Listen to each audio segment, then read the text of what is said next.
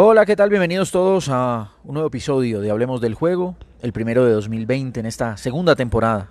Nos habíamos demorado, pero estaba tratando de buscar un tema eh, interesante para quienes amamos este, el análisis, mm, ver el fútbol más, más profundo, tratar de entender sobre todo las tendencias y hacia dónde se va moviendo eh, eh, el juego. A todos nos gusta disfrutar de los resultados, de los buenos partidos, de los goles, pero digamos que esto tiene hasta su parte científica. Eh, y todos los días se estudia y se estudia y se estudia el, juego y se van buscando nuevas tendencias. Por ejemplo, y nos tenemos que ir acostumbrando no solamente a las nuevas tendencias, sino, sino a la nueva terminología. Ahora se habla de complejidad en el entrenamiento y una perspectiva holística. ¿Qué es, el, qué es, qué es la perspectiva holística? Simplemente el todo por encima de las partes, no las partes que armen el todo.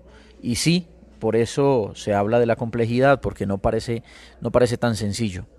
Y aquí me voy a remitir a, al fútbol colombiano y a los equipos que de alguna manera en este arranque, después de cinco jornadas, van marcando un poco lo que es o lo que significa la perspectiva holística.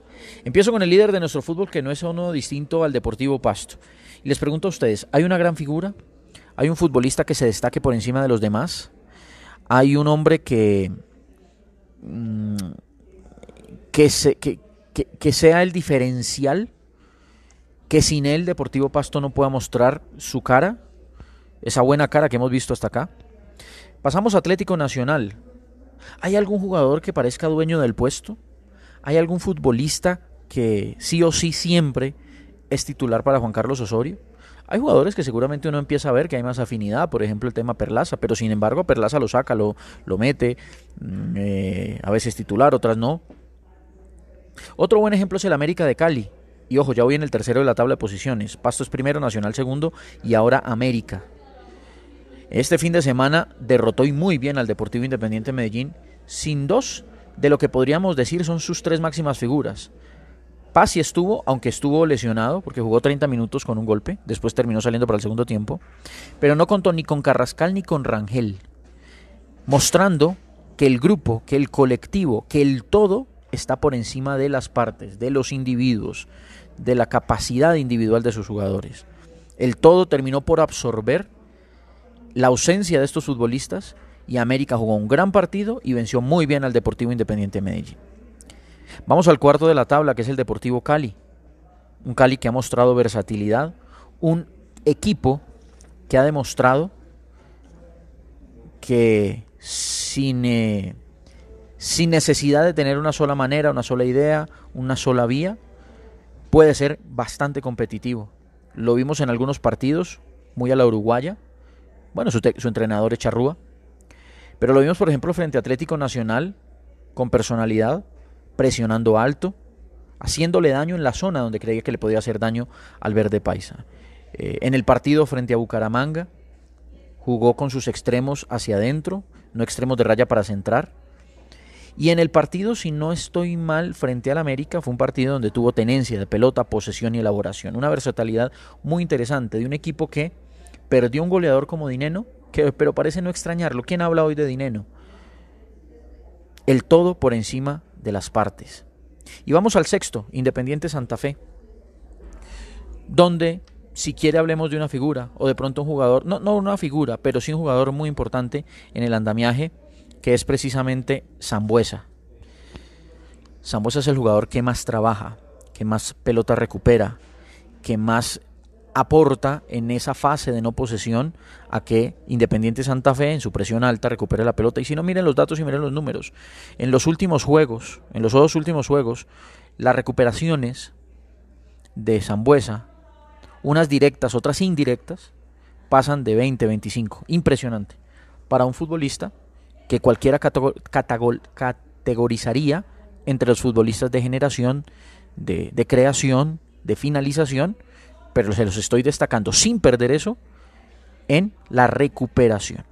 Todo esto hace parte, todo esto hace parte de lo que hoy en el fútbol se llama la complejidad y la perspectiva holística. El todo por encima de las partes. No las partes para armar un todo. No un buen volante 10 sumado a un volante 6, a un buen lateral, a un buen 9, no. El ordenamiento existe y se mantiene. Pero todos los jugadores ponen su calidad en pro de armar equipo. Un grupo es un conjunto de personas, hablamos de fútbol, de futbolistas, donde cada uno se preocupa por su función, la cumplo bien y ya está. Un equipo, como se entiende hoy, equipo, es distinto. Es un objetivo general. Son todos haciendo todo. Son todos entendiendo todo. Y son todos apoyando y ayudando en los retos que va dando el juego. Ese es el fútbol de hoy. Y ya lo empieza a ver uno en el Pasto, lo empieza a ver en Nacional, lo empieza a ver en América, se empieza a ver en Cali y se empieza a ver en Independiente Santa Fe. Ya con otros matices, unos más rápidos que otros, unos más agresivos que otros, unos más posicionales que otros. Pero el sentido colectivo, el equipo, el equipo por encima de todo.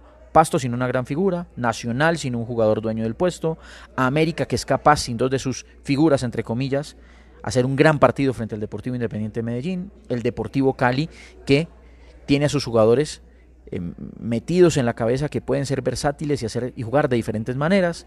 E Independiente Santa Fe con el ejemplo de Zambuesa, que es un jugador que todos piensan de la mitad hacia adelante, pero que él sí trabaja de la mitad hacia adelante, pero también en pro de la recuperación. Perspectiva holística, complejidad. Vamos a escuchar mucho de eso en los próximos años en el fútbol.